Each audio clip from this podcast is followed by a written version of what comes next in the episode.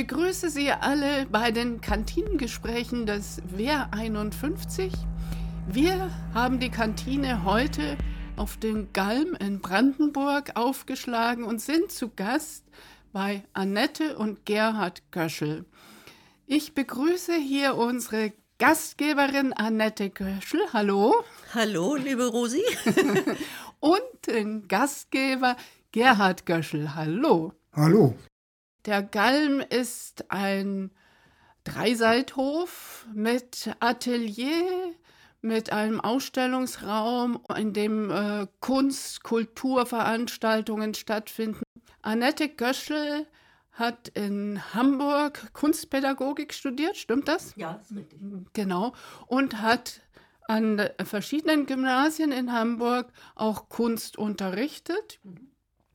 bevor sie dann irgendwann in den 2000er Jahren äh, diesen Hof hier ausgebaut haben und dann letztendlich auch hierher gezogen sind. Mhm. Ja. Gerhard Göschel ist, soweit ich weiß, ein eigentlichen Franke. Ist das richtig? Ja. Okay.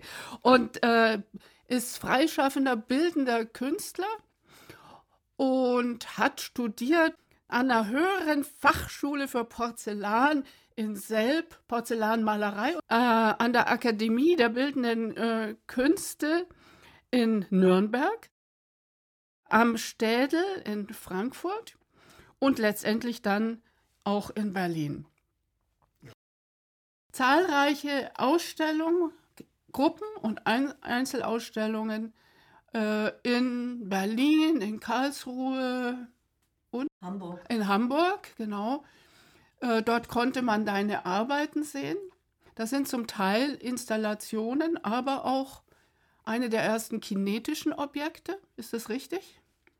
Das war in Zusammenarbeit mit ähm, einer Begründung eines Vereins zeitgenössische, für zeitgenössische Musik mhm. und Lyrik und ich als noch studierender bildender Künstler ah. haben wir interdisziplinäre Veranstaltungen gemacht. Jetzt wollen wir äh, zu dem speziellen Stück von W51, nämlich Trans S. Trans S in der Regie von Andrea Bleikamp, einem Virtual Reality Theater, das ja auch sozusagen interdisziplinär arbeitet, weil es VR-Film gibt, weil es Performance gibt, weil es ähm, eine Hörspielebene und äh, Komposition und Sounddesign von Sibin Vassilev gibt. Äh, und äh, Jens Standke und Fabian Kamper, die äh, VR, Film und Animationen gemacht haben. Trans S ist eigentlich dreiteilig. Ein Teil ist diese VR-Erzählung, äh, die in einem Raum stattfindet. Der andere Teil äh, ist eine Beobachterposition, wo die Zuschauer von außen auf die Menschen, auf die ZuschauerInnen in der VR-Situation äh, schauen. Und der dritte Teil ist eigentlich ein Chill-Out-Raum, wo man nochmal den Fragen des Stückes begegnet. Jetzt würde ich dich gern, Annette, fragen, äh, ob du uns so ein bisschen beschreiben kannst, was in dieser, diesem ersten Teil dieser VR-Geschichte äh, passiert? Ja, zunächst mal befindet man sich ja, wenn man diese VR-Brille aufhat, in einer völligen Dunkelheit. Und äh, es wird einem dann durch die Sprachanimation gesagt, man solle Vertrauen haben, es würde schon wieder hell werden. Und äh, es dauert dann eine ganze Weile diese Dunkelheit an und man hat zwischenzeitlich das Gefühl, das könnte jetzt ein bisschen langweilig werden. Und dann beginnt etwas, was auch der Sprecher sagt, man stellt sich Dinge vor oder man versucht irgendeine Orientierung in dieser Dunkelheit zu finden. Dieser Sprecher erzählt dann eben, dass man sich vorstellt und man selbst identifiziert sich dann mit dieser Person, die er da äh, beschreibt, dass man sich äh, seinen Garten vorstellt und äh, den Kaffeegenuss und so Dinge, die man aus dem alltäglichen Leben kennt. Und das tut man deshalb, weil man das Gefühl hat, man verliert jegliche Dimension eines Wir- oder auch eines Ich-Gefühls. Ganz besonders beeindruckt hat mich dann in dieser Dunkelheit eine Geschichte, die erzählt wird, und zwar von einem Freund der Mutter, der sich in einer Höhle befunden hat mit einer schwarzen Kapuze über dem Kopf und furchtbar beunruhigt war. Und er hört ein Klopfen und er kann es nicht zuordnen. Und äh, das ist letztlich ja parallel auch die Geschichte, die man selbst erlebt, weil man einfach in dieser Dunkelheit sich befindet. Und das Vertrauen, dass das alles besser wird oder dass man wieder ruhig wird, wird hergestellt durch die Hand der Mutter, die sie ihm reicht und er selbst beruhigt sich dadurch. Das, was ein selbst beruhigt, ist dies, das Versprechen, dass es irgendwann wieder hell wird. Und äh, ja, und dann wird es irgendwann auch wieder hell und man befindet sich in einem Raum, der einem sehr fremd erscheint. Äh, man stellt fest, dass man in einem Schutzanzug ist. Man spricht mit einem Avatar und äh, der Avatar merkt diese Beunruhigung und versucht, einen zu beruhigen, indem er einem Bilder vorspielt, die man aus seiner alten Welt kennt. Äh, man sieht plötzlich den Garten mit der Schubkarre, mit den Bäumen im Hintergrund. Und äh, während der Dunkelheit hat die Vorstellung schon auch noch andere Gegenstände gesehen, an die sich der Mensch eigentlich gar nicht so richtig erinnern kann, aber die er in seiner Vorstellung plötzlich gesehen hat. Nämlich zum Beispiel eine Stange und äh, einen Trolley und einen Barhocker. Und Während der Dunkelheit hat er sich noch gesagt, das muss ich dann aber irgendwann mal überprüfen, wenn ich wieder sehen kann. Und weil, er, weil er nicht wusste, dass er das in seinem Garten hat, oder? Nein, er wusste nicht, dass er das in seinem Garten hat, aber äh, er sieht es plötzlich in seiner Vorstellungskraft. Mhm. Und genau diese Dinge tauchen dann eben auch auf in der Welt, wenn es wieder hell wird.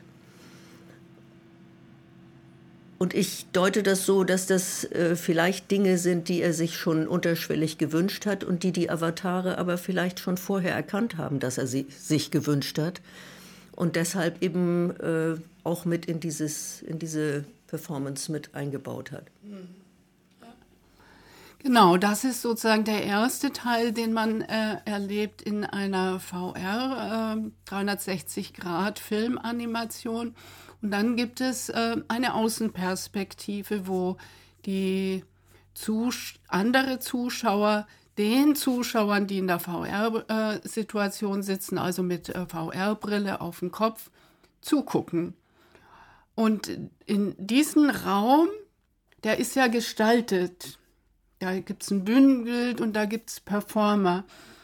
Ähm, da ist es nicht von Anfang an dunkel, aber die Erzählung ist ähnlich, ist aus der Außenperspektive. Gerhard, wie hast du diese Außenperspektive erlebt?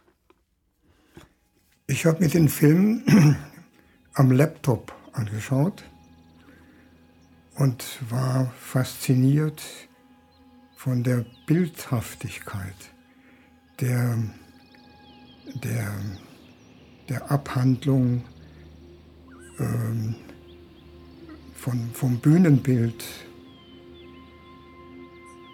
Diese Bilder sind so stark, dass ich an manchen Stellen glaubte, hier ist, sind keine Worte, ist kein Text erforderlich. Mhm. Natürlich ist es äh, abstrakt. Die, die Vorbeter, die Avatare, Avatare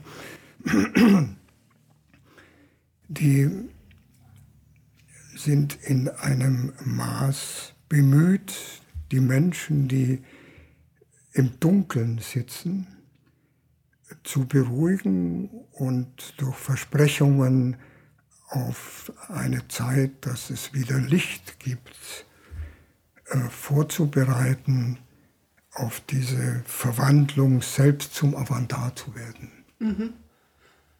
Also ähm, die Dunkelheit spielt eine große Rolle? Ja, das ist ja das, das ähm, Erdrückende, in der der Mensch letztlich seiner individuellen Fähigkeiten entledigt wird.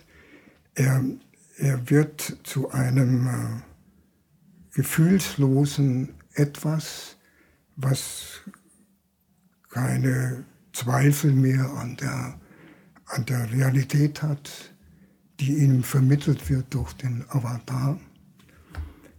Und ähm, es, das fröstelt einen. genau. Das mag ein frösteln, aber das Licht kommt doch bestimmt. Also man hat ja eine Hoffnung, dass äh, es wieder so wird wie vorher. Oder wird es vielleicht anders? Oder? Ja, das, das ist das große Versprechen.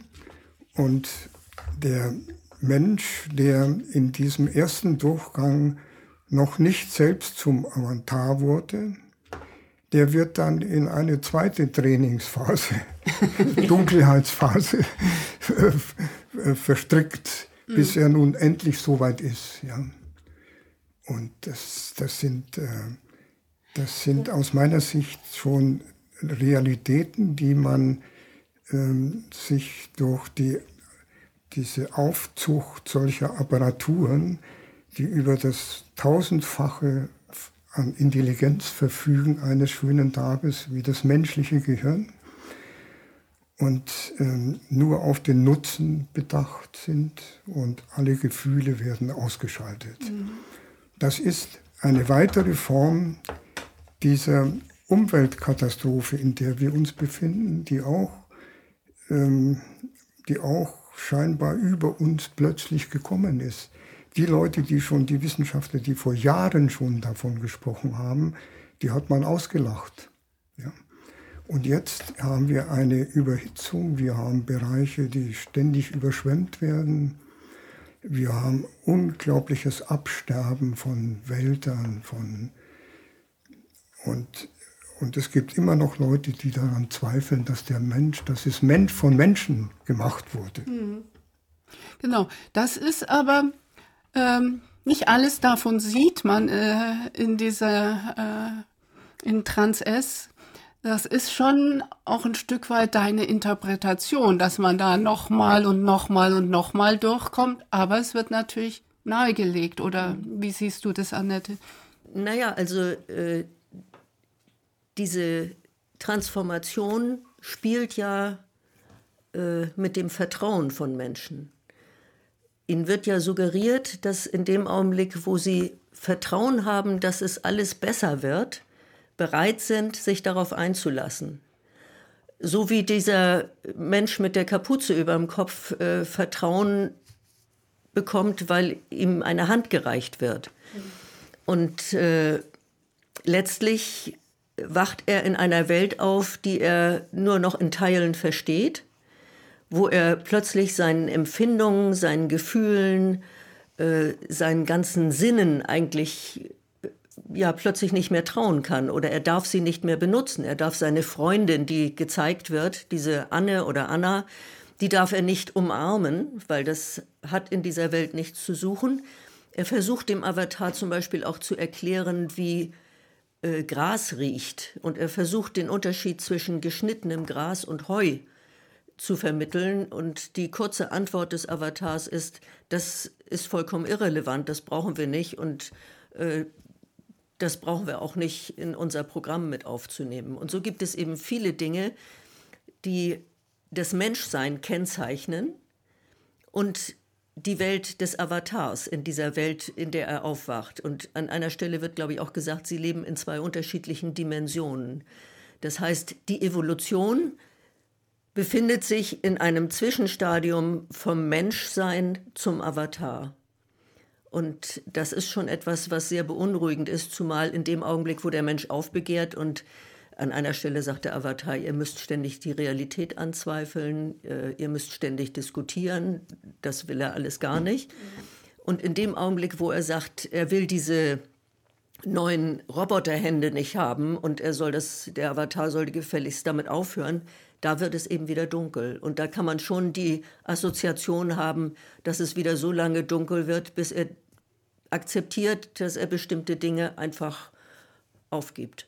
Ja, also man könnte sagen, äh, erzählt wird die Geschichte eines Menschen, in dem Fall ein Mann, weil es ja eine mhm. männliche Stimme, äh, der isoliert wird, weil es außenrum total dunkel ist und man nichts sieht, über lange Zeit. Mhm. Äh, mit einer Stimme im Hintergrund, die ihm sagt, es ist alles so okay mhm. und du wirst wieder aufwachen und alles wird gut sein, aber er wacht auf in einer Welt, die er auch nicht wirklich versteht, hat einen Avatar an der Hand, beziehungsweise der Avatar hat ihn an der Hand, der ihn in eine neue digitale Welt einführen soll, in der vieles, was der Mensch eigentlich als lebenswichtig oder angenehm empfindet, nicht mehr möglich mhm. ist. Der Mensch sagt doch auch einmal an einer Stelle, äh, Einstein hätte gesagt, dass die Empfindungen, die, die ganzen emotionalen Fähigkeiten eines Menschen seien ein Geschenk. Mhm. Während der, intellektuell, äh, der Intellekt oder die intellektuellen Fähigkeiten die Diener des Menschen sind. Und äh, dort kehrt es sich im Grunde um, dass äh, diese ganz, das Geschenk einfach nicht mehr geachtet wird, Mensch, genau. mhm. sondern eigentlich nur noch die intellektuellen Fähigkeiten. Mhm. Und äh, da gibt es ja durchaus auch Parallelen zu unserer tatsächlichen Realität. Die du auch erlebt hast. Ja, also äh, ich bin ja lange Zeit im Hamburger Schuldienst gewesen an mehreren Gymnasien und äh, hatte eigentlich das schönste Fach an der Schule, nämlich bildende Kunst. Habe aber festgestellt, dass die Wertschätzung auch von Kollegen und vor allen Dingen auch von Leuten der Schulbehörde im Vergleich zu kognitiven Fächern viel geringer war. Das heißt, die Schule war oder ist seit jeher natürlich eine Institution, die die kognitiven Eigenschaften des Menschen äh, viel höher bewertet als die Kreativität oder das Einfühlungsvermögen oder die gestalterischen Fähigkeiten eines Menschen. Und das macht sich zum Beispiel äh, dadurch klar, dass äh, es immer schon Haupt- und Nebenfächer gegeben hat, dass irgendwann dann Fächer faktorisiert worden sind. Das heißt, äh, Kunsterzieher, Musikerzieher mussten viel länger unterrichten als zum Beispiel Informatiker oder Mathematiker. Und äh, sukzessive ist eben auch die Bedeutung der kreativen Fächer zurückgedrängt worden, dadurch, dass man die Auflagen zum Besuch eines Leistungskurses in der Oberstufe immer weiter zurückgedrängt hat. Und ich glaube, dass da natürlich auch schon der Grundstein gelegt wird, dass Menschen immer sich dem Kognitiven mehr zuwenden als dem Kreativen und dass man ja vielleicht auch eine, eine übersteigerte Faszination von Technik dadurch entwickelt. Äh, Technik kann ja durchaus etwas sein, was den Menschen voranbringt, was ihm hilft und was in vielen Bereichen sicherlich auch wichtig und angebracht ist. Aber wenn sie überbewertet wird und wenn andere Bereiche des Menschen ausgeblendet werden, dann kann sie eben genauso auch schädlich werden. Und ich denke, das ist in Bildungseinrichtungen wie Schulen, teilweise auch Ausbildung von Lehrenden, äh, ja, oftmals überbewertet. Also die, die Zunahme von Technik an der Schule ist immens, was ich so von meinen ehemaligen Kollegen höre. Und jemand, der nicht absolut firm ist in Techniken, ist eigentlich heute kein guter Lehrer mehr. Hm. Ich will mal auf ein Modell kommen, das äh, Gaia-Modell. Und James Lovelock sagt, äh, dass man die, den Planet Erde als Ganzes betrachten muss, sowohl belebte als auch unbelebte Materie, äh, die nötig ist, äh, dass der Mensch lebt oder überhaupt Leben entstehen konnte. Seine These ist, man soll die Roboter und Avatare und die künstliche Intelligenz nicht ganz so verdammen, denn sie sind auch nötig äh, fürs Überleben. Sie gehören nun mal mittlerweile dazu. Und äh, jetzt in unserem Stadium, in dem sich die Erde befindet, muss belebte und unbelebte Natur oder wie man das nennt, Materie, äh, zusammenarbeiten, damit die Erde nicht überhitzt. Das heißt, äh, der Avatar oder die künstliche Intelligenz muss gemeinsame Sache mit dem Menschen machen. Deine These, Gerhard, wäre dann aber eine Form von Zuspitzung, weil du ja sagst, der Avatar ähm, wird daraus als Sieger hervorgehen und der Mensch eher verlieren. Davon bin ich mittlerweile fest überzeugt. Du meinst, wir sitzen schon mittendrin, oder? Mittendrin. Die Geister, die ich rief, ja, werde ich nicht mehr los. Also der Roboter braucht keinen lauen Sommerabend. Er braucht keine feuchten Wiesen. Er braucht das alles nicht. Weshalb soll ihm daran gelegen sein, dem Menschen zu helfen, diese Welt wieder in Ordnung zu bringen. Das ist ein einziger Lug und Trug, diese Vorstellung. Der, es ist, ähm, wie lange war jetzt diese ganzen Umweltschäden, die zu wahnsinnigen äh, Katastrophen führen, äh, ob es Überschwemmungen oder Trockenheiten, in denen wir auch die Probleme haben, dass der Wald stirbt. Und das war noch vor einem halben, dreiviertel Jahr. War das überhaupt noch kein Thema? Die Leute sind blind und dumm und laufen ins Elend und bis es dann, wenn es zu spät ist, ist es zu spät. Mhm. Also der, der, aus meiner Sicht kann dem Avantar an einer Zurückführung des Planetens für ein menschliches Überleben kein Interesse haben. Ähm, ja, also in dem Augenblick, wo der Mensch darauf achtet, dass der Avatar ein Diener bleibt, ein Diener des Menschen, der ihm behilflich ist, zum Beispiel Maschinen zu entwickeln, die äh, das Korn schneller schneiden oder äh, ja, Dinge zu entwickeln, die ihm helfen, mit dieser Erde und den Problemen, die wir auf der Erde haben, zurechtzukommen, mag es ja in Ordnung sein. In dem Augenblick, wo sie dazu führen, dass der Mensch sich in gewisser Weise selbst abschafft, äh, da wird es dann problematisch. Nicht? Und äh, ich glaube, dass man, dass man diesen Schnittpunkt nicht verpassen darf. Du sagst, dieser Schnittpunkt ist schon überschritten. Das ist eine sehr pessimistische Sichtweise. Ich würde nicht so weit gehen, dass man sagt, es dürfe keine Technik geben oder es dürfe auch keine Weiterentwicklung von Technik geben. Aber ganz sicher muss man aufpassen, dass die Technik nicht das Entscheidende wird, sondern dass die Kreativität und das Einfühlungsvermögen und die Emotionalität von Menschen nach wie vor ein ganz, ganz wichtiger Faktor dieses Menschseins sind.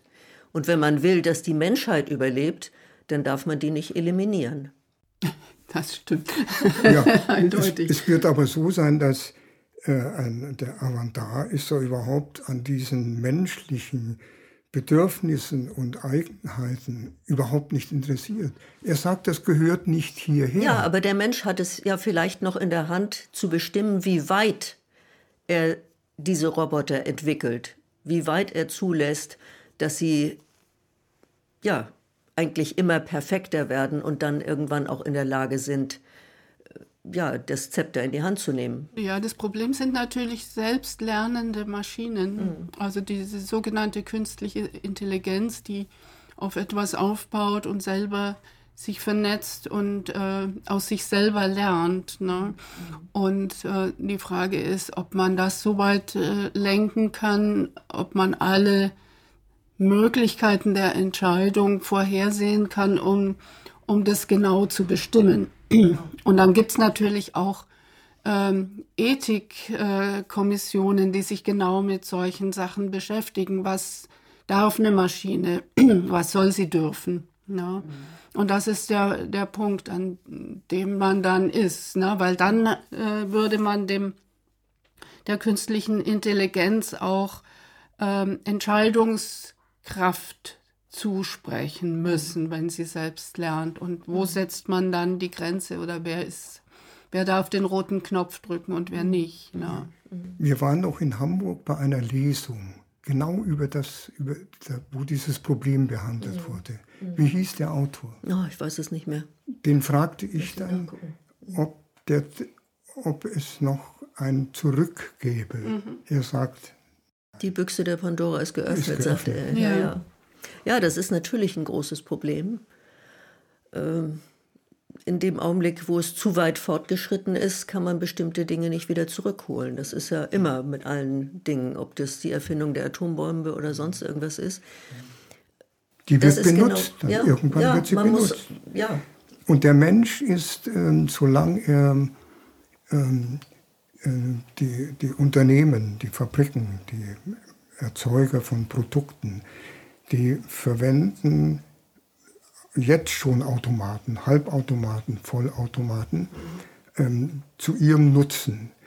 Aber sie kapieren nicht, dass die Weiterentwicklung quasi das ganze System umkippt, wenn diese selbst immer sich weiterentwickelten ähm, Computermenschen ja, ähm, das Router, das Zepter in die Hand nehmen und die ganze die ganzen bisherigen Gewohnheiten einfach abschaffen. Ja, ja, Sie schaffen vor allen Dingen erstmal Arbeitsplätze ab. Ja, die, die, diese Arbeitsplätze werden nicht mehr von, wird nicht mehr von Arbeitern verwendet, die bezahlt werden müssen, sondern von Robotern, die einmal angeschafft äh, funktionieren. Ja, ja man hat ja auch den Genossen Computer damals nicht, nicht äh, zur Kasse gebeten. Das, mhm. Damit fängt es letztlich ja schon an. Ja. Ja. Viele Dinge werden eben heute technisch gesteuert ohne dass man dafür Arbeitskräfte einsetzen muss. Und das ist natürlich auch ein ethisches Problem. Und die Frage ist eben einfach, wie füllt man die Lücke, wenn Menschen keine Arbeit mehr haben? Ja, die dürfen dann alle Freizeit haben. Ja, aber äh, wie wird die Freizeit gefüllt? Das ist ja nicht. Also die Menschen lernen ja eigentlich oftmals auch gar nicht mehr etwas mit ihrer Freizeit anzufangen. Also wir haben das hier am Galm erlebt. Also nur zur Information, wir sind ein Ort mit 19 Einwohnern und mehr Pferden als Menschen. Und wir hatten hier Besucher, die, wie wir auch, kein Netz auf ihrem Handy haben. Und als wir einen Waldspaziergang gemacht haben, haben sie wie panisch an ihren Smartphones rumgetippt, weil sie gedacht haben, irgendwo muss es doch einen Empfang geben. Also das zeigt letztlich ja auch, dass Menschen Probleme damit haben, die Stille auszuhalten. Ja. Und die, die, ja, die Zeit, in der sie nicht irgendetwas bewegen können. Das ist, glaube ich, auch etwas, was Menschen vielleicht auch wieder lernen müssen, zur Muße, zur Ruhe zurückzukommen und äh, Dinge in Ruhe zu reflektieren, wieder miteinander ins Gespräch zu kommen. Also wir alle kennen diese Bilder von Menschen, die in der Bahn sitzen, jeder hat sein eigenes Smartphone und manchmal sieht man irgendwelche jungen Leute, die nebeneinander im Restaurant sitzen und übers Handy kommunizieren. Hm. Ist das äh, vielleicht auch sowas, was in, in dem Stück beschrieben wird, der Verlust von Wir- und Ich-Gefühl? Ja, natürlich. Weil es nur noch übers Digitale geht, mhm.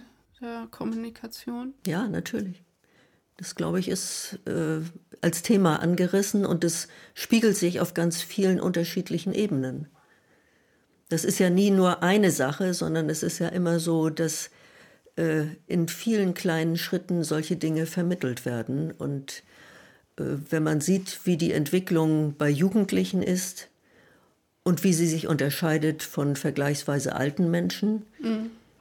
Dann wird einem schon deutlich, dass da die Technik eine immer größere Rolle spielt.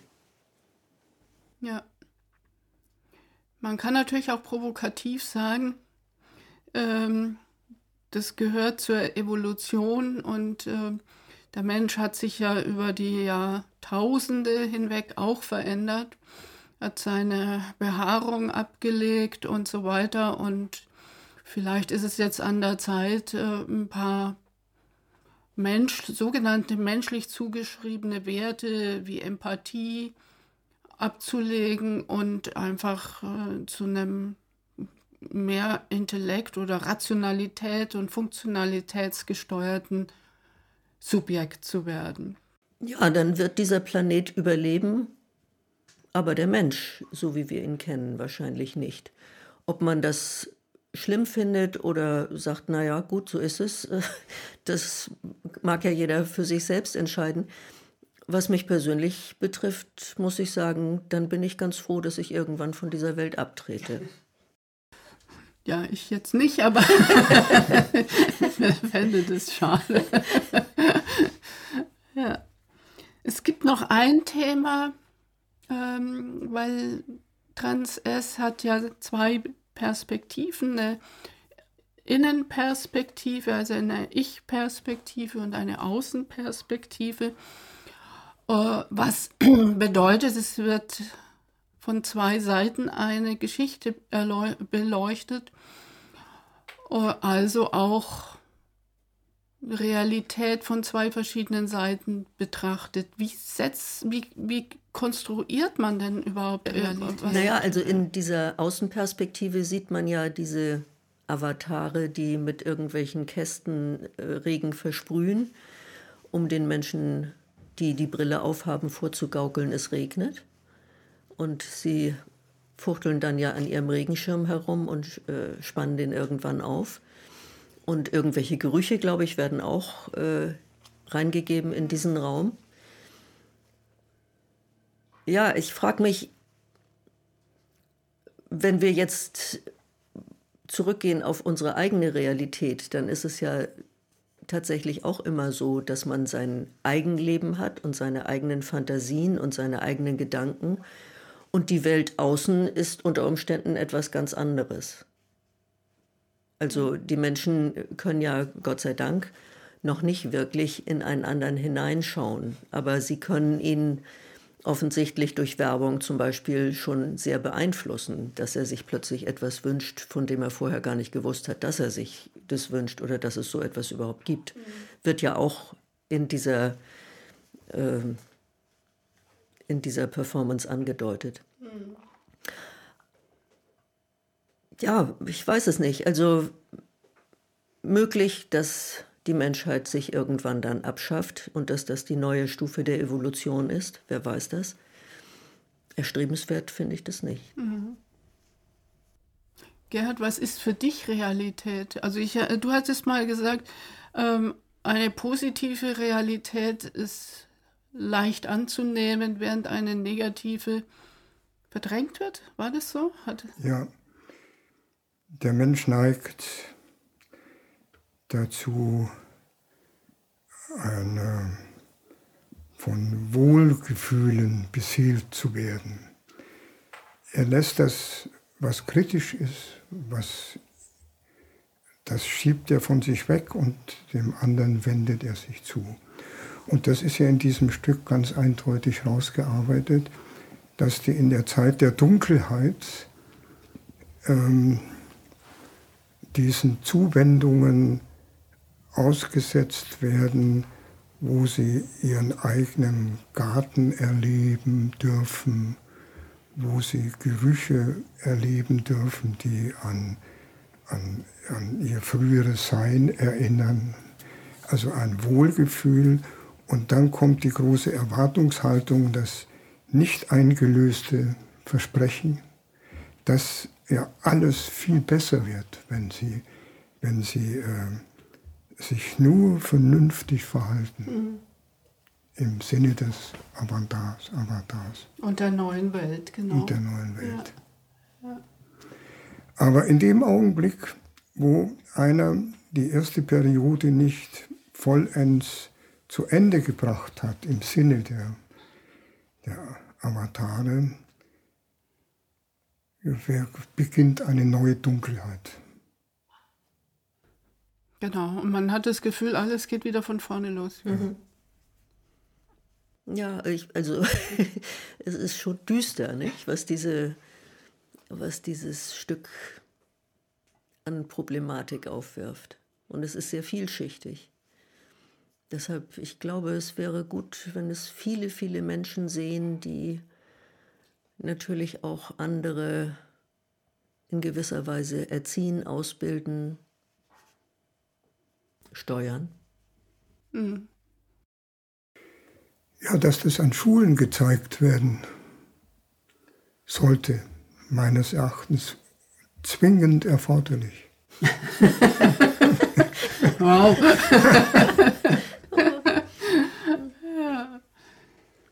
Also mir fällt dazu ein, äh, mein Sohn, der auch Geisteswissenschaftler ist und gerade sich im Referendariat befindet, ist, weil er mit bestimmten Dingen der Technik, die jetzt an Schulen offensichtlich Standard ist, nicht zurechtkam, hat sich an den Informatikbeauftragten der Schule gewandt, der ihm gesagt hat, also er soll mal die und die und die App sich runterladen und dann würde das schon alles funktionieren.